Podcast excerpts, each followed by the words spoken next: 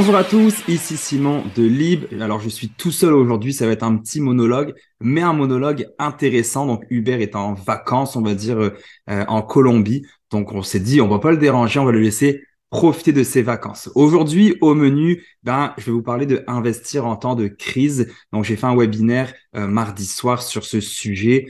j'ai mélangé un petit peu plusieurs sujets, puis j'avais une petite partie sur l'investissement en temps de crise que je voulais vous partager aujourd'hui. J'avais fait beaucoup de recherches qui étaient somme toute super intéressantes. Donc, je commence euh, avec cela. Donc, n'oubliez pas, euh, si vous êtes capable, si vous avez aimé ça, si vous, aimez notre contenu, de toujours partager, commenter. Bref, vous savez un petit peu ce qu'on vous demande tout le temps. C'est super important pour nous. Ça nous aide énormément. Puis j'espère que vous aussi, vous avez euh, autant de bons contenus, autant de valeurs qu'on peut vous apporter. Donc, en gros, on va commencer directement avec c'est quoi une récession? Donc, pourquoi on nous parle de ça? C'est quoi euh, exactement une récession quand on se fait dire oh, ça va mal en ce moment, les taux d'intérêt, etc. Donc, je vous en parle immédiatement. En gros, une récession, c'est un ralentissement économique pendant deux trimestres consécutifs. Donc, ce qui fait que ça arrive après, c'est qu'il y a comme un, un cercle vicieux qui se met en place. Quand je parle de cercle vicieux, ça veut dire qu'il y a donc, et vous allez vous y retrouver là-dedans, une diminution de la consommation, une augmentation des taux d'intérêt, on, le vit euh, actuellement, et il y a aussi une baisse de la production. Donc tout ça, ben, ça fait que on est un peu dans un cercle, hein, je vous le disais, le, petit cercle vicieux, c'est celui-là que je vous parle, baisse dans la consommation parce que on a un peu peur, on se fait dire oh, les marchés vont mal, euh, il y a une récession qui s'en vient. Donc là, on arrête de, par exemple, si vous deviez vous acheter un nouveau barbecue cet été ou de faire, c'est pas si cher que ça, mais ou de refaire votre deck au complet dehors, d'acheter une piscine ou peu importe, de changer la voiture, bah peut-être que vous allez remettre ça en question avec votre conjoint conjointe ou vous tout seul et dire, hey, c'est quoi, on va attendre peut-être l'année prochaine. Donc une baisse de la consommation, l'augmentation des taux d'intérêt, bah là c'est directement relié à la banque centrale, donc euh, les différentes banques centrales des pays, et une baisse de la production, bah on le voit, s'il y a une baisse dans la consommation, les gens, les entreprises vont produire moins puisqu'il y a moins de demandes tout simplement. Et ensuite, donc la diminution de la demande, il y a aussi une baisse des investissements plus le taux d'intérêt est haut, bah, plus les gens qui veulent investir ne le font pas puisque emprunter de l'argent coûte beaucoup plus cher. Donc prenons quelqu'un qui développe des, euh, des condos, qui bâtit des tours à condos, bah, lui c'est pareil. D'habitude son argent il payait, euh, mettons à 2%, 2,5% de taux d'intérêt. Maintenant il est rendu à 5-6%. Bah, peut-être que euh, le, le, on va dire la compagnie qui bâtissait les tours à condos va prendre une petite pause puis va dire, hey, c'est quoi, on va s'ajuster on va faire d'autres choses avant de faire ce genre d'investissement-là.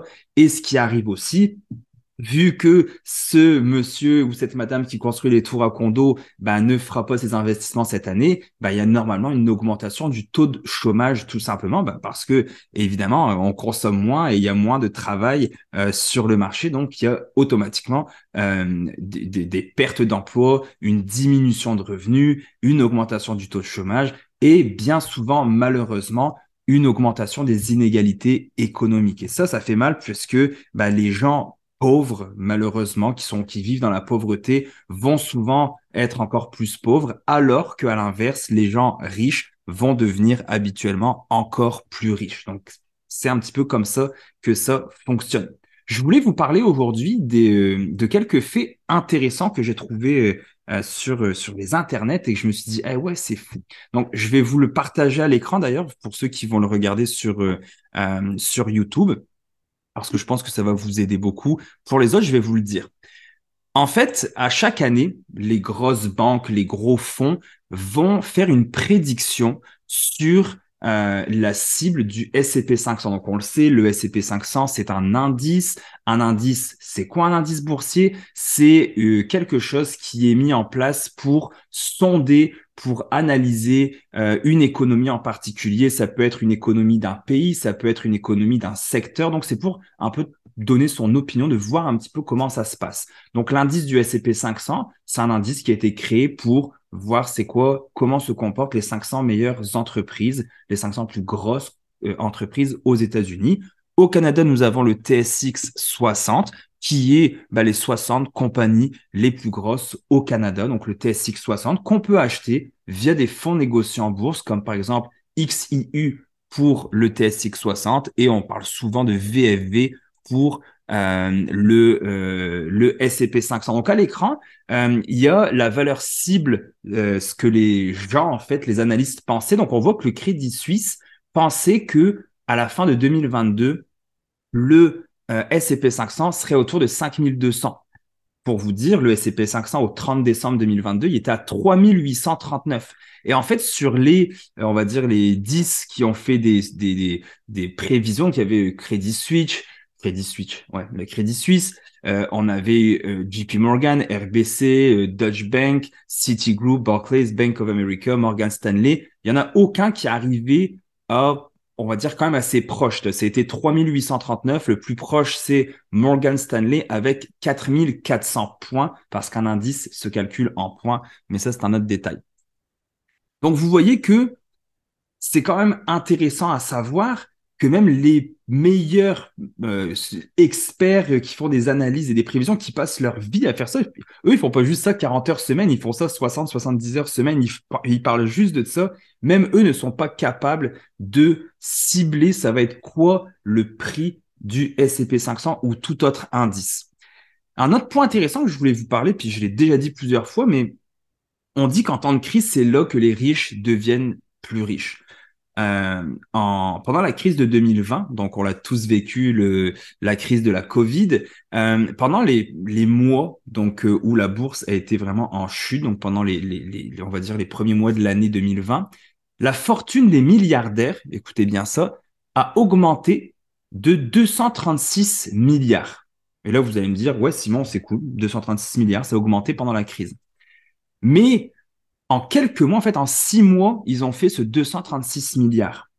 Mais ce 236 milliards en six mois, ça leur avait pris dix ans pour le faire. Donc la dernière décennie, ça avait pris plus de dix ans pour faire 236 milliards. Et là, ils l'ont fait en seulement quelques mois. Pourquoi? Parce que en temps de crise, c'est là qu'on peut investir. Il y a aussi le livre de Michel Villot que j'ai dévoré. Euh, si vous n'avez pas lu, ça s'appelle Pile et Face allez l'acheter, il sur son site internet. Vous avez juste à taper Michel Villa. Je mettrai les notes dans l'épisode. La firme CXO, je l'avais déjà dit, mais ils ont analysé 5000, 6000 en fait, 6500 prédictions. Donc euh, des experts financiers. Et ça, c'était sur une période de 7 ans. Et il y a 46,9% qui se sont avérés exacts. Et l'expert financier qui avait prédit la crise des années 1980, euh, lui est arrivé au dernier rang. Donc, ses prévisions, ses prédictions était bonne à 20,8%. Donc à chaque fois qu'il faisait une prévision sur 10 prévisions, il y en avait comme deux qui allaient s'avérer exactes. Donc c'est quand même impressionnant. Et c'est pour ça que Tantôt, je vous montrais, euh, pour ceux qui l'ont vu sur YouTube euh, et pour ceux qui l'écoutent, donc je vous avais dit, le Crédit Suisse, etc., avait fait certaines prévisions. Il n'y en a aucun qui arrivait sur la bonne cible. Euh, le plus proche, c'était Morgan Stanley à 4400, alors que le prix a été à 3839.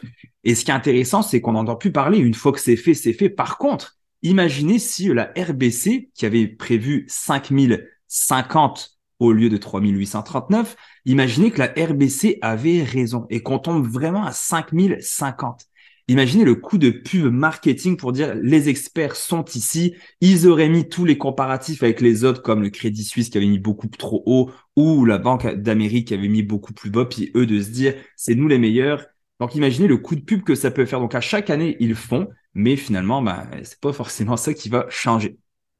Au niveau du temps, une récession, ça varie, mais en moyenne, donc une période baissière va durer 11 mois. Donc il y en a d'autres qui disent 13 mois dans mes, dans mes lectures. Euh, pourquoi? Je pense que c'est à partir de quand on le calcule. Est-ce qu'on le calcule quand on a fait nos deux trimestres consécutifs? Là, on commence à calculer le 11 mois. Est-ce que d'autres le calculent quand on s'en vient en tendance baissière? Est-ce que d'autres le calculent quand vraiment, là, on peut dire que la tendance est baissière, donc on a tracé trois points avec les moyennes mobiles? Donc, en gros, là, disons une bonne année, un marché baissier va durer. Les corrections boursières, quant à elles, donc ça c'est une chute de 10% sur les marchés, une correction boursière, ça survient aux 18 mois. Et ça, c'est depuis les années 1900. Donc depuis les années 1900, à chaque un an et demi environ, on va avoir une correction de 10% sur les marchés. Donc du plus haut, ça va chuter de 10% pour revenir. Et ce qui est encore plus intéressant, quelqu'un me le disait hier dans le webinaire, je vous, euh, je vais vous montrer ça Ce qui est intéressant, c'est que sur le S&P 500, donc à l'heure où je vous parle, depuis le sommet du S&P 500, nous sommes actuellement à moins 14%. Donc c'est quand même correct, je veux dire, c'est pas non plus euh, dégueulasse. Et si on regarde les marchés canadiens, depuis le sommet des marchés canadiens, là, on est environ à moins 7,5%.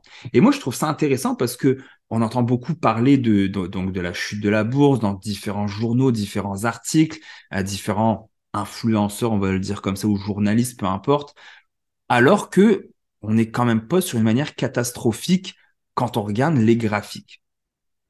Qu'est-ce qu'on fait en période de récession? En fait, vous avez trois choix. Le premier choix, j'espère que c'est pas celui que vous allez faire, ça va être de sortir ces investissements. Souvent, ça va être à perte. Et c'est pour ça qu'on martèle beaucoup d'avoir un budget et d'avoir un fonds d'urgence. Le fonds d'urgence n'est pas fait pour être beau. Le fonds d'urgence, c'est justement quand ça arrive, quand il y a quelque chose qui arrive, un bris d'auto, je sais pas, réparer une grosse réparation dans la maison, puis que ça vous prend un peu de liquidité, bah souvent vous allez les piocher dans votre CELI mais votre CELI va être habituellement investi en totalité. Donc, pour pouvoir ressortir cet argent du CELI, bah, malheureusement, vous allez devoir vendre des actions, des actifs, des FNB, des obligations.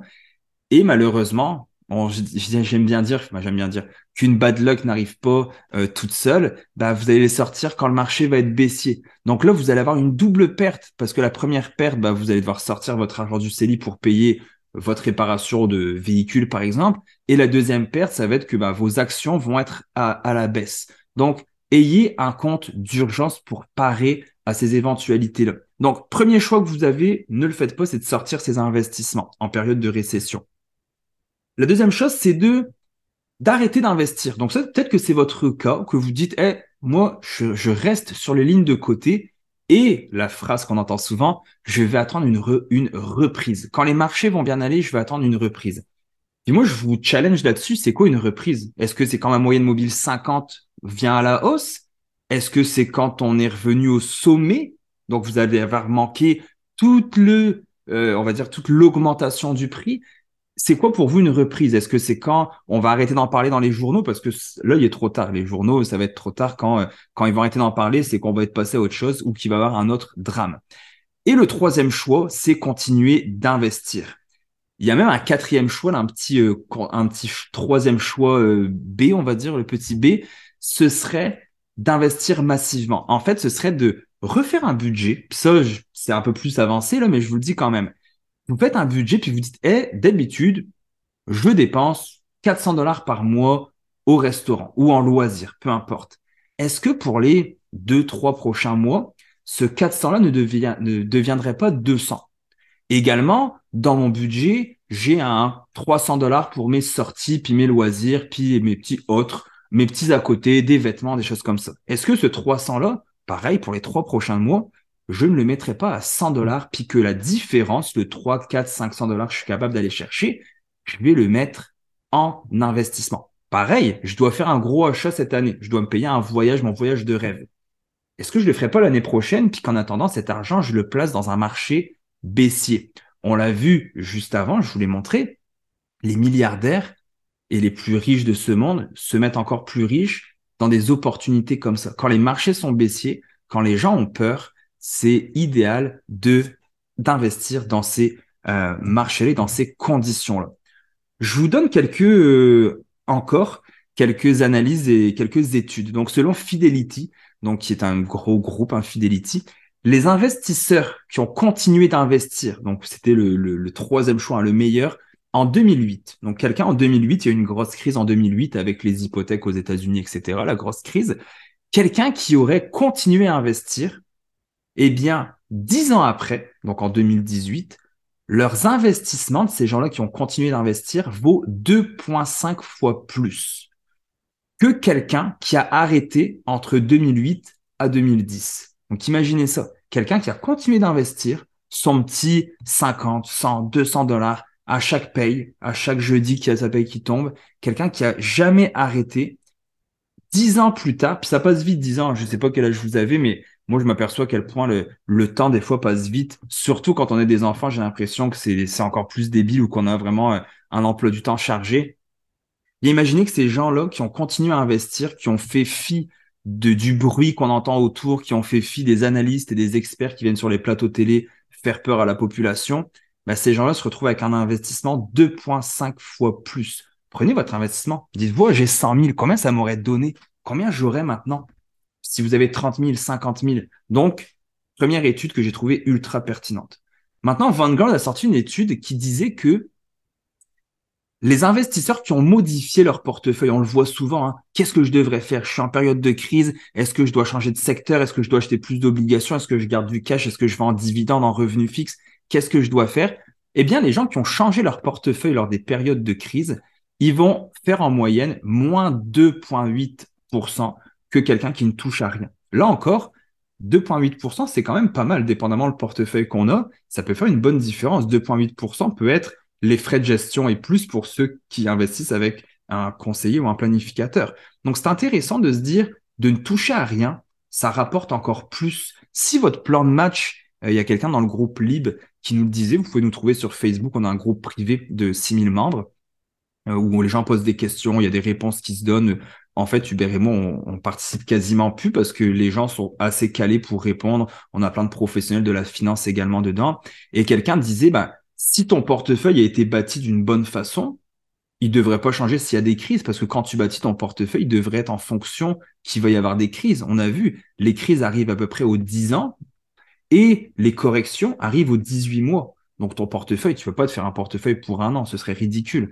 Donc normalement, ton portefeuille devrait être euh, crise proof, on va le dire comme ça, crisis proof pour quand ça arrive. Une autre étude que j'ai bien aimée, c'est l'étude de Goldman Sachs qui dit que les investisseurs qui recherchent des entreprises fragiles, donc en période de crise, disons, euh, je sais pas, euh, élevé Lion Electric qui est rendu à 1,72$, on va l'acheter, eh bien en fait, ceux-là vont faire un rendement inférieur. Donc j'ai pas la statistique exacte du montant, donc je vous la dirai pas. Pas l'inventer. Vont faire un rendement inférieur à ceux qui investissent dans des compagnies solides. Une compagnie solide, il n'y a rien de mieux. Donc souvent, on va le faire via des fonds négociés en bourse ou via des blue chips, via des compagnies vraiment qui sont ancrées et des compagnies de valeur. Donc ça, c'est important. Ensuite, je vous partage encore une fois mon écran et pour ceux qui ne peuvent pas le regarder, bah, je vais vous le dire euh, par audio. Intéressant à savoir, c'est que des fois, il y a des années qui ont un mauvais départ. Donc, par exemple, l'année 2020, le plus bas que ça a été, c'est environ moins 23%. Pourtant, donc là, les gens disent, oh, l'année a mal commencé, l'année commence mal, je vais pas y aller, je vais arrêter d'investir. Par contre, ça a commencé à moins 23%, en fait, le plus bas, mais on a fini l'année à 16%. En 2009, le plus bas était de moins 16%, mais on a fini l'année à 24%. Là, c'est un peu loin. En 1935, c'était à moins 14 et on a fini l'année à 41% de plus. Ensuite, il y a des années comme 2022, ça a été pire. On a été à moins 11 et on a fini l'année à moins 19. En 1982, moins 11, on a fini à plus 15, etc. Et une autre, c'est 1933, on avait, on était à moins 10 à un moment donné dans l'année et pourtant on a fini à 44%. Donc, ce qui est quand même assez exceptionnel. Également, je continue à vous partager euh, une autre slide pour ceux qui, qui peuvent le regarder. C'est le retour des actions. Puis, je trouve ça super intéressant parce que plus on investit à long terme, moins on a de chances de perdre. Saviez-vous que de 1926 à 2019, donc c'est beaucoup quand même, là, c'est une grosse fourchette qu'on a. Si vous aviez investi dans, dans le S&P 500 pour un mois seulement, bah, il y aurait 38% de chances que vous perdiez de l'argent et 62% de chances que vous faites un retour positif. Là, c'est pour un mois. Donc 62% positif, 38% de chance d'être négatif. Mais là, maintenant, on se dit, et si on essayait pour un an? Là, ça augmente. On n'est plus à 62% d'avoir des gains. On a 75% d'avoir des gains. Si on augmente à 5 ans, on a 89% de chance, si j'ai investi pendant 5 ans dans le S&P 500, de faire un retour positif. Si j'ai investi 10 ans, j'ai 95% de chances d'avoir fait des retours positifs et seulement donc 5% de chances de faire des retours négatifs. Et si j'investis sur une période de 15 ans, donc de 1926 à 2019, si on avait pris des périodes de 15 ans, j'ai 99,8% de chances d'avoir un retour positif. Donc, le but, chers amis, c'est d'investir à long terme. Le bruit, ça existe, je pense que donc euh, quand je parle de bruit, je parle de euh, d'articles qui font peur, des crises, des augmentations des taux d'intérêt, des, des hausses du taux de chômage, des tout arrive. Puis on, nous aussi, on vit des choses dans notre vie, du stress avec le travail. Est-ce que je vais garder ma job? Est-ce que je vais perdre ma job? Comment ça va se passer? Des difficultés financières, des, de la, maladie. Bref, ça arrive. Mais le but, c'est vraiment de garder notre argent à long terme dans les marchés boursiers. Ensuite, je vous parle des crises. Donc les chutes. Qu'est-ce qui se passe après une chute? On parlait tantôt des milliardaires, là je vais vous parler des chutes cinq ans plus tard. Il y a eu une grosse crise dans les années 1929. Euh, après ces années-là, cinq ans plus tard, le retour sur votre investissement, je parle encore du S&P 500, aurait été de 367%. Imaginez ça. Donc, vous, là, dans vos poches, là, vous ne ferez pas 367%, surtout si vous faites du dollar cost averaging. Tout comme quand vous regardez les marchés boursiers actuellement, euh, vous regardez, oh, cette année, on a fait 10%. Je dis n'importe quoi, mais oh, cette année, le S&P 2023 va finir à 10%. Bah, vous, normalement, vous ne ferez pas 10% dans vos poches parce que vous avez investi à chaque deux semaines, à chaque mois. Donc, ça fait toujours baisser ou monter votre prix d'achat et votre pourcentage va toujours varier. Le but là-dedans, c'est pas d'aller chercher un pourcentage énorme. Le but, c'est de mettre le plus d'argent possible en circulation qui va vous revenir. Donc, je reprends mes moutons. Je vous donne beaucoup de chiffres aujourd'hui. J'espère que ce sera pas euh, trop mélangeant pour vous. Mais si donc, en mai 1932, cinq ans après ça, donc cinq ans après cette euh, crise, on aurait eu un retour sur investissement de 367%. Ça a augmenté de 367%. En 82, il y a eu une autre crise. Cinq ans plus tard, on, a augmenté de 267%. Un peu plus proche, en 1994, beaucoup d'entre vous étaient nés, on aurait augmenté de 251%. Et après la crise de 2009, cinq ans après, on aurait augmenté de 178%. Et si je reprends le même calcul depuis 2020, donc le donc pareil, c'est impossible qu'on ait fait ces rendements-là, mais je vous le dis quand même, si je prends le, on va dire le, le creux de 2020 sur les marchés boursiers, à actuellement, on est déjà une reprise de 83,47%, donc en trois ans. Et si je vais jusqu'au sommet, donc qui était en 2022, quand les marchés ont repris, on serait proche du 98%. Donc le but, continuons d'investir. Je continue avec autre chose, c'est sur les timings. Le timing en bourse, on parle souvent de est-ce que je suis mieux d'acheter tout de suite? Est-ce que je suis mieux de diviser mon argent? Est-ce que je suis mieux de rester sur les lignes de côté? Ah, je le sens, j'ai une intuition que ça va remonter. Ça existe rarement, vous avez quand même une chance sur deux de vous planter. Ben, quelqu'un qui dit, qu'on va dire qui a investi 2000 dollars, qui a son 2000 dollars et qui veulent, qui veulent investir, euh, de, c'est pareil, c'est sur les marchés de 1993 à 2012. Si la personne, donc là, si vous le connaissez, je vous le dis tout le temps, la présentez-le moi.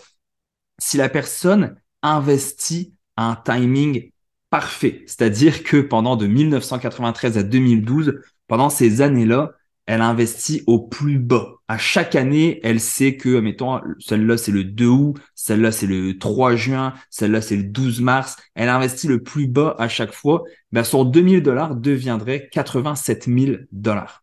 Si quelqu'un, par contre, à chaque début d'année, il prend son 2000, il met, cette personne-là arrivera en deuxième position avec 81 650. Quelqu'un qui va prendre son 2000 et qui va le séparer par mois, cette personne aurait 79 510, donc un petit peu moins. Et en dernier, ce serait la personne qui a un mauvais timing, donc la personne, la malchanceuse de service, à chaque année, elle investit au plus haut. Bon, bah, ça, c'est pareil, c'est pas possible. Le premier, le timing parfait, puis le dernier, le mauvais timing, c'est pas, euh, c'est pas possible. C'est vraiment là. En tout cas, je, le souhaite que ce soit pas possible que pendant 19 ans, la personne fasse ce, ce genre d'erreur-là. Ça va être un petit peu compliqué pour elle dans sa vie. Donc, le but, on le voit, statistiquement parlant, quand vous avez une somme d'argent qui rentre, vous devriez la mettre immédiatement. Par contre, en marché baissier comme actuellement, ben on pourrait diviser ce montant-là. Donc, disons que demain, vous avez votre retour d'impôt ou votre bonus ou peu importe, euh, un, un, montant d'argent substantiel qui rentre.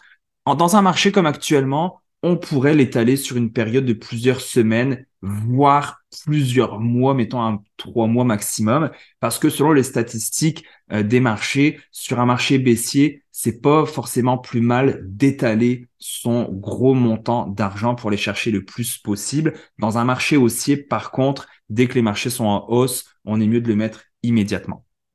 Je vous parle maintenant des secteurs défensifs, même si on a vu selon les statistiques que on ne devrait pas euh, modifier son portefeuille. Il y en a d'autres qui vont nous dire, moi, je serais plus sécuritaire avec ça. Dans ma tête, je dormirais mieux, etc. C'est bien correct. Je ne vous le reproche pas. Euh, le but, c'est de dormir bien. L'investissement, je l'ai dit la fois passée, on n'investit pas pour se stresser encore plus. On investit pour avoir une certaine qualité de, de, de, vie, une qualité de d'esprit, on va dire, une, sérénité euh, qu'on peut avoir. Donc, les secteurs défensifs, il y en a plusieurs. Euh, il y a la santé, donc je vais vous en parler, la consommation de base, la consommation discrétionnaire, l'agroalimentaire et le service aux collectivités. Donc tout ce qui est l'électricité, les, travaux publics, etc. Au niveau de la santé, si vous voulez investir dans le secteur de la santé, je ne veux pas juste vous laisser comme ça, vous dire les secteurs puis m'en aller. Je vais vous dire un peu le, un FNB qui correspond. Donc ces FNB-là sont sur BlackRock. Vous pouvez trouver l'équivalent sur Vanguard, sur Horizon, sur peu importe. Vous pouvez faire vos recherches. Moi, j'aime BlackRock personnellement, donc je vous propose ceux de BlackRock. Quelqu'un voudrait investir en santé, pourrait acheter du XHC. Donc le, le ticker, le symbole s'appelle XHC. Si vous êtes sur Wealthsimple, Question, etc., vous tapez XHC et ça va être un fonds canadien. Dans ce fonds-là, dans le fond, il a fait à peu près 12% en 10 ans. Il est composé à 72% de compagnies américaines, un petit peu en Suisse, puis dans le reste du monde. Donc, ça, c'est vous avez toutes les le secteur pharmaceutique rassemblé. Pour la consommation de base, celui que je vous ai trouvé, ce que, que j'aime beaucoup, c'est XST, qui est 100% canadien. Donc là, c'est que des compagnies canadiennes dans la consommation de base. On parle de IGA, donc Sobeys, Lobla, Metro, Saputo, vraiment les, compagnies qui vont fournir des biens de consommation dont on a qui sont nécessaires, qu'on n'a pas le choix. Je fais une petite parenthèse, si vous avez vu les résultats financiers de Maxi, ils se sont versés des salaires et des bonus de plus 52%. Et je le disais hier sur le webinaire pour ceux qui étaient là, euh, et je ne m'excuse pas, hein, c'est pas un, regret que j'ai, d'ailleurs je vais le redire, mais disons que vous avez une épicerie et que tout augmente. En fait, beaucoup de choses augmentent, donc euh, le coke, euh, le pain, le beurre, etc. Mais que par pur hasard, je sais pas, disons la confiture ou le Nutella n'augmente pas. Mais tout le reste a augmenté de 5, 6, 7%. Allez-vous laisser le Nutella au même prix ou vous allez vous dire, eh, je suis un patron d'entreprise, je suis un entrepreneur, j'ai une tête logique, je suis là pour faire de l'argent, tout a augmenté. Pourquoi je n'augmenterais pas non plus mon pot de Nutella, mon pot de confiture ou mon, lait, bref, peu importe, vous avez compris le principe. Et il y a un moment donné où il y en a qui s'en mettent dans les poches également. Tout comme l'inflation, on paye des taxes ici au Québec, la TPS, la TVQ. Les prix sont plus élevés qu'avant. Donc, on paye plus de taxes qu'avant. Donc, le gouvernement fait plus d'argent. Et c'est pour ça qu'il y a des pays comme au Portugal qui ont enlevé les taxes sur les produits de première nécessité. La France est en train de regarder pour faire la même chose. Personnellement, je trouve que c'est quand même une bonne idée euh, parce que ce serait comme un système égalitaire dans le sens que tout le monde bénéficierait de la même chose. Si les grands méchants riches achètent plus, ben, ils vont payer euh, ils ne paieront pas leurs taxes là-dessus sur les produits de première nécessité et ben malheureusement euh, les plus euh, on va dire ceux qui ont un peu plus de misère financièrement parlant ben eux n'en paieraient pas non plus donc tu sais, je trouve que ce serait un bel un bel équivalent pour pour économiser donc le bien de consommation de base s'appelle XST 100% de compagnie canadienne et a fait environ 14% en 10 ans un autre que j'aime bien, c'est la consommation discrétionnaire. Donc, il est international. On parle de XCD. C'est, euh, vous allez retrouver toutes comme Nike, Amazon, Home Depot, ce genre de compagnies-là. Donc, de la consommation, mais qui est pas forcément de base. Donc, c'est pas des produits de première nécessité. C'est plus discrétionnaire, mais ça reste un secteur défensif. Donc là, on est à 57% aux États-Unis, 12% au Japon, 8% en Chine. Et ce fonds-là a fait 9,5% en 10 ans. Le quatrième fonds je vous parlais, c'était l'agroalimentaire. Donc, on le connaît, ça s'appelle COW, comme une vache, C-O-W. Là, on est à 79% aux États-Unis, 6,5% en Italie. Et ce fonds-là, euh, depuis les dix dernières années, tourne aux alentours de 13%. Et le dernier que je voulais vous parler s'appelle XUT. Donc là, c'est euh, comme je l'ai dit, hein, c'était les travaux publics, l'électricité, etc. Là, on parle de 6,7% en 10 ans. Donc, ce sont vraiment les cinq euh, secteurs défensifs pour quelqu'un qui voudrait euh, investir un petit peu différemment. Reste quand même que ce sont des, des compagnies qu'on va retrouver comme dans XST, les biens de consommation de base, les, ces compagnies-là vont se retrouver euh, dans les fonds canadiens comme XIU, en tout cas une bonne partie. Pareil, dans les soins, dans la santé XHC, certaines de ces compagnies-là vont se retrouver dans le SCP 500. Donc, ça reste quand même des, des fonds qui font du sens. Là, c'est pas, c'est pas n'importe quoi. Donc, euh, en gros, c'était pas mal ça pour moi aujourd'hui que je voulais vous présenter. Euh, lâchez pas. Je sais que l'investissement peut être difficile. Donc, euh, si vous avez des questions, n'hésitez pas, que ce soit sur Instagram, sur Facebook. On a, j'y réponds de temps à autre. On a Guillaume qui répond beaucoup. si vous avez des sujets, si vous avez euh, bref, n'importe quoi, vous pouvez nous, euh, nous, écrire. Euh, n'oubliez pas de partager. On a aussi le forfait membre qui s'en vient quand même assez malade mental. On est en train de tout le revamper. Si vous voulez faire l'essai pour 30 jours, je mettrai le lien. Donc, vous avez pour 1 dollar l'essai pour 30 jours. ce sera pas encore comme ça va l'être là. on commence avec des capsules sur le reprenariat, l'entrepreneuriat, l'immobilier. On a une application qui s'en vient. Donc, euh, si ça vous tente d'avoir une grosse valeur ajoutée et de redonner à la communauté, euh, nous, cet argent-là, il est investi en totalité. Hein, quand vous payez un forfait membre, ce montant-là, il est investi en totalité en développement. Là, on travaille avec des, des gros développeurs pour les applications, etc. Puis ça, ça nous permet de vous redonner. C'est comme une grosse chaîne qui tourne pour qu'on puisse monter euh, tous ensemble. donc, forfait membres, on a le bootcamp aussi, donc sur l'investissement euh, en bourse et sur les finances personnelles, le swing trading. Ça aussi, si vous voulez, euh, écrivez-nous, on vous enverra. On a un appel de euh, privé là qu'on fait juste one-on-one où on sélectionne un petit peu si c'est bon pour vous ou si on vous réfère à un podcast en particulier, un livre, peut-être une autre formation, peut-être à quelqu'un d'autre, bref, peu importe.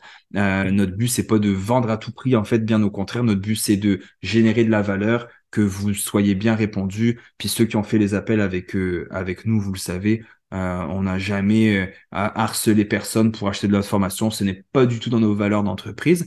Donc voilà, je vous souhaite une belle journée. J'espère que vous avez appris des choses. Et puis, bah, si vous avez des questions, je vous le dis, n'hésitez pas. On se revoit la semaine prochaine. Normalement, avec Hubert, il devrait être de retour. À bientôt tout le monde.